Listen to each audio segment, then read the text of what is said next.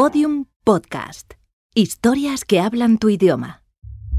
Anteriormente en V, mi idea es contar la historia de nuestra democracia a través de las andanzas de este oscuro comisario que siempre se ha manejado en las cloacas del Estado. Tiene varias identidades y ha estado en excedencia de la policía durante mucho tiempo. Y es un experto en labores de desinformación. V siempre juega a dos bandas. Otros, sin embargo, lo pintan como un idealista, tiene mucho poder y que tiene una red de empresas que ha puesto al servicio del Estado. Para él eran simplemente clientes, una forma más de ganar dinero. Capítulo 4. Detective público, policía privado. En el juego de las cloacas hay casi tantas cartas como jugadores. En los años 90 en España el que repartía la baraja era un señor muy célebre por su pelo engominado.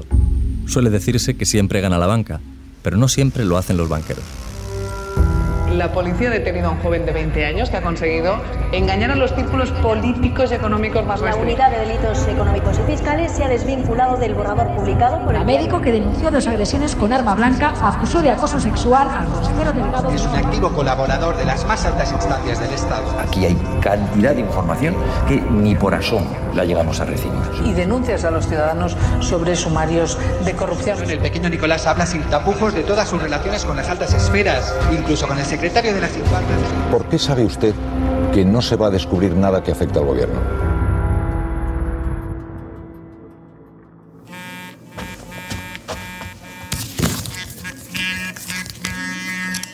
¿Diga? Hola, buenos días. Álvaro de Cozar. Sí, soy yo. Le llamo de la Biblioteca Nacional del Departamento de Préstamos. Había solicitado usted el libro Testimonios de un policía de José Sainz. Era para comunicarle que la Universidad de Indiana nos lo ha enviado ya, así que podría pasar a consultarlo cuando quiera. Ah, perfecto. Pues tiene usted hasta el día 29 y puede consultarlo de 9 de la mañana a 3 de la tarde. Ah, muy bien, pues eh, mañana mismo estoy allí. Muchas gracias. Estupendo, gracias a usted. Hasta luego, adiós. Hasta luego, gracias. Mis esperanzas de encontrar alguna pista sobre los orígenes de V en el libro del que creo que fue su mentor han resultado un absoluto fracaso. El libro de Sainz, el que fue jefe superior de la policía en Bilbao a principios de los 70, no lo menciona ni una sola vez. Claro que tampoco da muchos nombres. La capacidad de síntesis no parece que sea una de las cualidades de Sainz. El libro tiene 700 páginas y se podían haber quedado en 200. Es farragoso y tiene un montón de datos intrascendentes. Sus memorias son básicamente una defensa de su trabajo y de la labor de la Brigada Político-Social que él controló durante muchos años. Pero en él no hay ni un solo dato sobre V. Nada que le señale como uno de los hombres incontrolados de la policía que hacía operaciones antiterroristas a punta de pistola. Nada que confirme la historia que él ha contado en ocasiones a algunos allegados. No quiero obsesionarme con esta historia, pero tengo la corazonada de que es en esos primeros años donde puedo encontrar las razones que llevaron a V a convertirse en el hombre misterioso que es hoy, en el tipo que ha movido los hilos de muchas de las historias más conocidas de nuestra democracia. Claro que también puede ser que él mismo se lo haya inventado todo. En realidad, en las cloacas, en este mundo de espías y de operaciones oscuras, cualquiera podría inventarse un personaje. Cualquiera podría decir que ha sido James Bond con licencia para matar. ¿Quién iba a ponerse a comprobarlo? O lo que es peor, ¿es posible hacerlo? En fin, tengo que seguir avanzando. Habíamos dejado a V como policía en excedencia y trabajando como detective para la Iglesia de la Cienciología. Por aquel trabajo había estado a punto de ingresar en prisión, pero una vez más se había librado. Estamos saliendo de los años 80 nuestra joven democracia había entrado ya en el Club de Europa. Estampar nuestras firmas en el Tratado de Adhesión a las comunidades europeas, hemos puesto un jalón fundamental para completar la unidad de nuestro viejo continente y también para superar el aislamiento secular de España. Poco después suscribía su permanencia en la OTAN tras un polémico referéndum en el que los españoles, que habían gritado en las calles se decantaban finalmente por el sí. Uno de cada tres ciudadanos españoles le ha dicho sí al gobierno en su propuesta sobre la Alianza Atlántica y que uno de cada cuatro o uno de casi cada cuatro ciudadanos españoles ha emitido un no. España enfilaba los años 90 con la sensación de que este ya era un país moderno, lleno de oportunidades, simbolizadas por la Expo de Sevilla y los Juegos de Barcelona. De vous annoncer, Comité International Olympique a attribué l'organisation de Jeux de la 25e Olympiade 1992 a la ville de Barcelona. Barcelona. España. Los policías dejan de llevar ese uniforme pardo con el que se les conocía como maderos y lo cambian por el azul oscuro. Y también cambian los delitos. Los atracadores como el vaquilla o el torete, los de películas como Deprisa, Deprisa. ¡Ladrones! ¡Policía! ¡Llamen a la policía! Vamos, Meca, dale caña. Deprisa, deprisa. Son sustituidos por otros ladrones. Pero estos iban con chofer, vestían con cuello blanco y durante unos años fueron un modelo a seguir. Se inaugura en España la cultura del pelotazo. Los grandes hombres del momento proceden de la banca y las finanzas. Javier de la Rosa, los Albertos, casados con las Koplovitz, Miguel Boyer, casado con Isabel Preisler, se les empieza a llamar la Beautiful People. Es un invento, no sé muy bien de dónde venía esa palabra de la Beautiful People, porque como decía Mariano, las señoras eran bastante monas, pero nosotros, refiriéndose a ellos, no somos muy guapos que digamos. Esta era Carmen Posadas, la mujer del gobernador del Banco de España, Mariano Rubio, el tipo que firmaba los billetes y que luego se vio que también se los quedaba. De entre todos ellos destaca sobre todo este hombre. Parecía como si en este país, por, el esfuerzo, por la inteligencia, por el trabajo, por la dedicación, se podía llegar, pero se podía llegar hasta un límite. El hecho de que aparezca un señor que, bueno, simplemente con eso, con su esfuerzo, con su inteligencia y con algo de dinero que había ganado antes, pueda ocupar un puesto de lo que usted llama, y yo, entre comillas, privilegiados, pues sí, abre, abre, abre unas puertas, abre un poco de... Si no fuera banquero yo creo que sería muchísimo menos admirado. ¿eh? El presidente del Banco Banesto, Mario Conde, se había convertido en el modelo de Yupi español. Era ambicioso y con un cierto aire chulesco en las entrevistas. Su pelo engominado hacia atrás y sus camisas de cuello blanco simbolizaban mejor que nada el éxito en los negocios. Conde se había hecho con una empresa de antibióticos que había vendido después a unas farmacéuticas y con ese dinero había comprado acciones del Banco Español de Crédito, el Banesto. En poco tiempo y con solo 38 años se había hecho con la presidencia, pero tenía hambre de mucho más. Sus movimientos para entrar en medios de comunicación y su oposición a fusionarse con otros bancos, tal como quería el gobierno, eran vistos por los socialistas no solo como una clara pretensión de controlar las finanzas, sino como una amenaza de que el Ejecutivo acabara entrando en política. En ese juego por ver quién controla el tablero, la información es el arma más poderosa. Así que en esos años comienza la guerra de los dossiers. Unos y otros empiezan a buscar datos para desprestigiar a sus adversarios. Y Conde en eso parecía ser un especialista. Voy a hablar esta tarde con Antonio Rubio, que entonces era periodista del Mundo y ahora es profesor del Máster de Periodismo de Investigación del diario. Él y sus compañeros destaparon muchas de las historias más interesantes que se publicaron en aquellos años. ¿Qué era la guerra de los dosieres en los años 90? Bueno, la guerra de los dosieres en los años 90 es un poco el control y el seguimiento de una serie de personas eh, con, digamos, resonancia o importancia en lo que era la vida económica, política y social de este país fue de alguna forma la época eh, dorada del mundo de los detectives porque mm, le iban haciendo encargos sobre determinadas personas, sobre determinadas empresas. Mm, eran años eh, del mundo del pelotazo, no hay que olvidarlo, y hay que contextualizar el momento económico y político, donde estaban los Albertos, donde estaban las Koplovis, es decir, el dinero fluía de un lado a otro, era el mundo de los pelotazos inmobiliarios y en los que los unos a los otros se iban vigilando y controlando. Nota de voz 12. Aparece en escena V. Como no podía ser de otra manera, el ex policía no iba a desaprovechar la batalla de los informes. Él había sido de los primeros policías que había montado una agencia de detectives y con ella podía hacer el agosto. En aquellos años se llamaba RV Consultores. V estaba de excedencia pero seguía teniendo contactos con los mandos de la policía y estos le habían pedido que usara su cobertura de empresario para, recordemos, hacer aquello que la poli no puede hacer. V trabajaba también como autónomo para la oficina de Londres de Kroll. Esta agencia estadounidense había surgido en los años 70 para ofrecer servicios de investigación a las empresas de Wall Street. De hecho, se le llamaba así, el detective de Wall Street. En sus filas había antiguos agentes de policía y de la CIA. En España había desembarcado hacía poco y necesitaba subcontratar algunos trabajos. Entre las investigaciones que le habían encargado a V estaba la de averiguar los bienes en España de un dictador de Oriente Medio que por aquellos años la estaba liando parda, Saddam Hussein.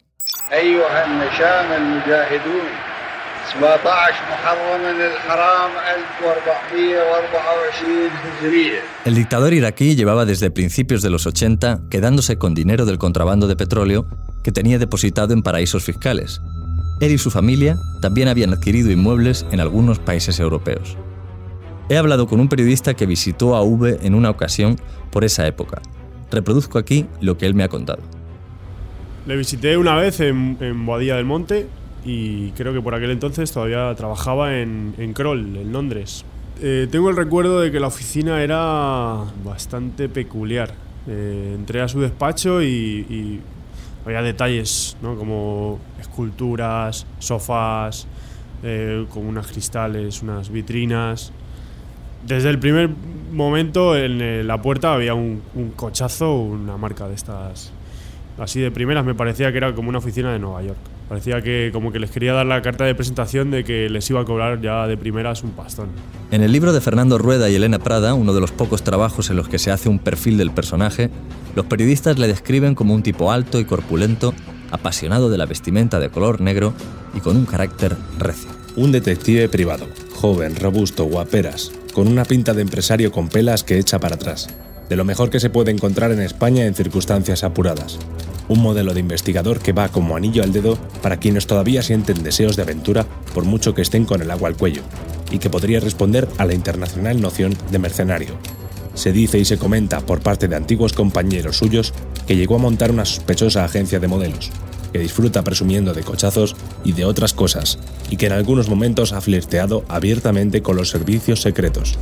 Cochazo, modelos, los servicios secretos. Qué personaje, ¿no? Cada vez tengo más claro que si bien V no es James Bond, desde luego en esta época puso toda la voluntad por parecerlo. Los trabajos para Kroll le hacen labrarse rápidamente un nombre en el sector. Los clientes más importantes del país empezaron a requerir sus servicios. Por ejemplo, este. ¡Boyer! ¡Que te pego leche! Es un mariconazo. En el método, el libro del también detective Francisco Marco, se señala a Ruiz Mateos como otro de los personajes que le encarga trabajos a V. Pero sin duda el más importante es Mario Conde. Se ha publicado que Conde le hizo encargos en aquellos años, aunque esto es algo que V ha negado. Los enemigos del banquero, como hemos dicho, eran muchos. Los periódicos y a veces las revistas del corazón fueron publicando una a una historias contra todos aquellos adversarios. Contra Mariano Rubio, contra los Albertos. Alberto Cortina, gestor del grupo, casado con Alicia Koplovich, propietaria, es sorprendido en Viena con una joven marquesa, Marta Chavarri, casada con el marqués de Cubas, un cóctel explosivo en el que se mezclan relaciones personales, finanzas y poder. ¿Participó V en aquellos informes? Algunas fuentes dicen que sí. El éxito de V es tal que en esos años hasta cargos del mismísimo gobierno socialista quieren contratar sus servicios, precisamente para ir contra Conde.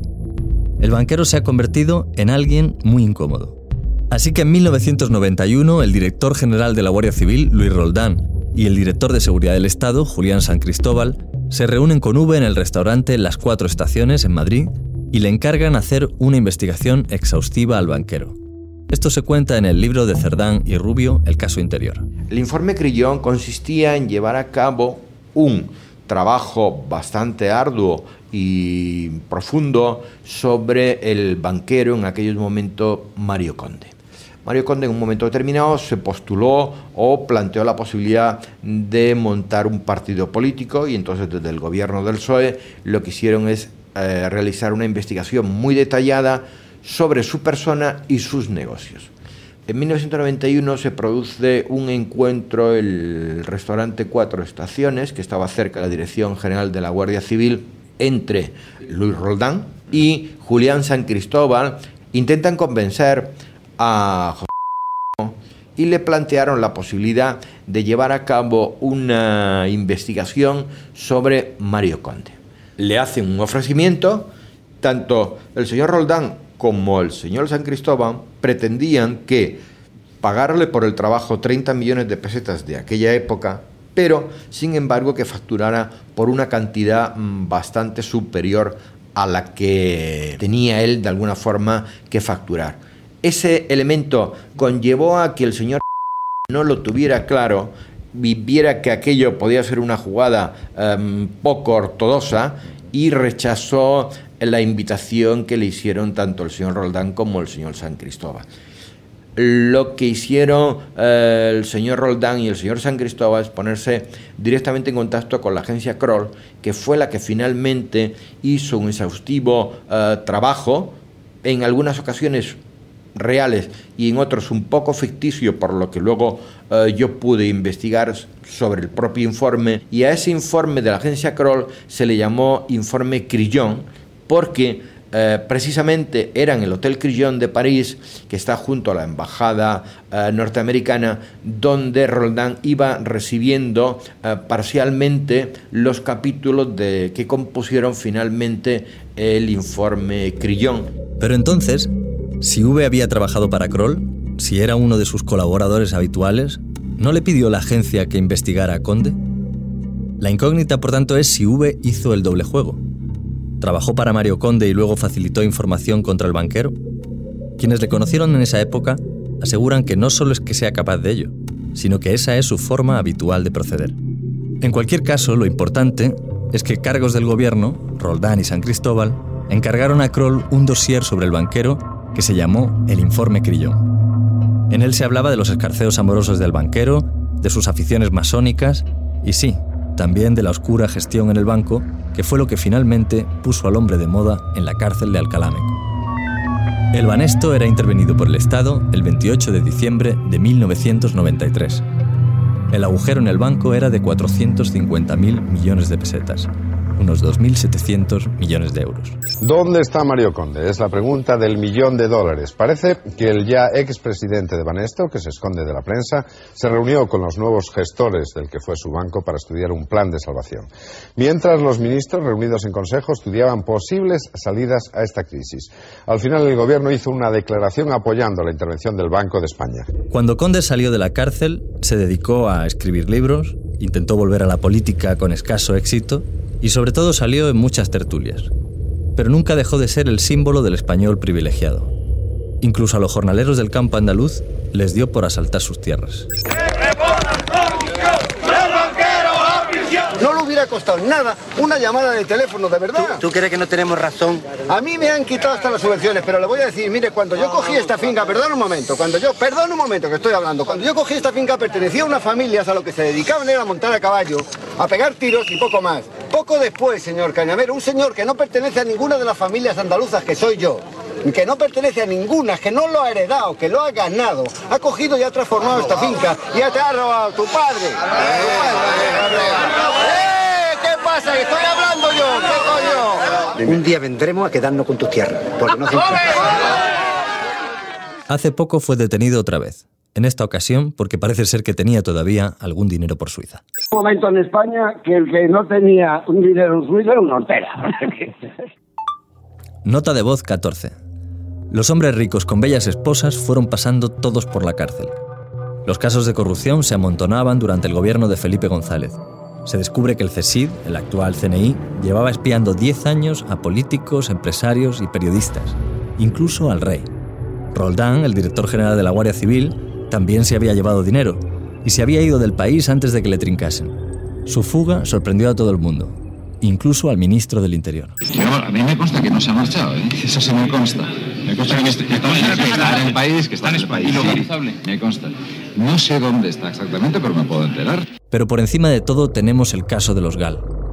En el Ministerio del Interior se había estado cociendo una lucha secreta contra la banda terrorista ETA, con secuestros y atentados, desde los inicios del gobierno socialista. Usted, por tanto, no tiene absolutamente ninguna pista, ningún dato que pueda ter, vamos, no sabe absolutamente nada del GAL, absolutamente nada. No, no, yo sé lo mismo que sabe usted y lo mismo que sabe mucha gente porque se ha informado mucho. Pero no más. Y, pero ¿por qué voy a saber más? ¿Qué es lo que tienen que saber los ciudadanos? Es que el gobierno está detrás, como se dice, del GAL, o como he oído decir a un señor que espero que asuma su responsabilidad, que espero que la asuma seriamente diciendo que yo soy el señor X. Lo que tienen que saber los ciudadanos es que eso es falso, radicalmente falso. El juez que lleva el caso Gal es Baltasar Garzón.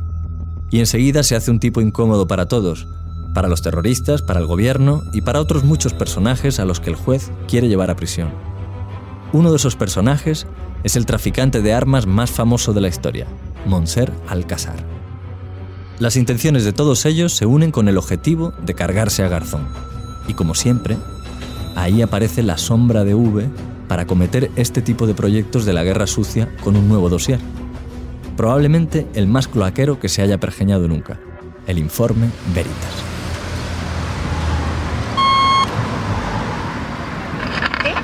Eh, hola, buenas, soy Álvaro de Cózar, tenía una cita ahora. Ah, ahora mismo. Vale.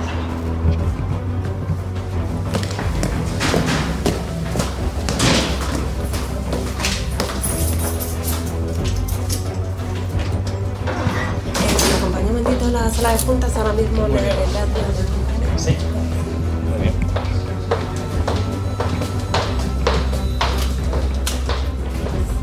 Señor Garzón, buenas tardes. Buenas tardes, ¿qué tal? Todos los episodios y contenidos adicionales en podiumpodcast.com. Síguenos en Twitter arroba v y en facebook.com barra v las cloacas del Estado.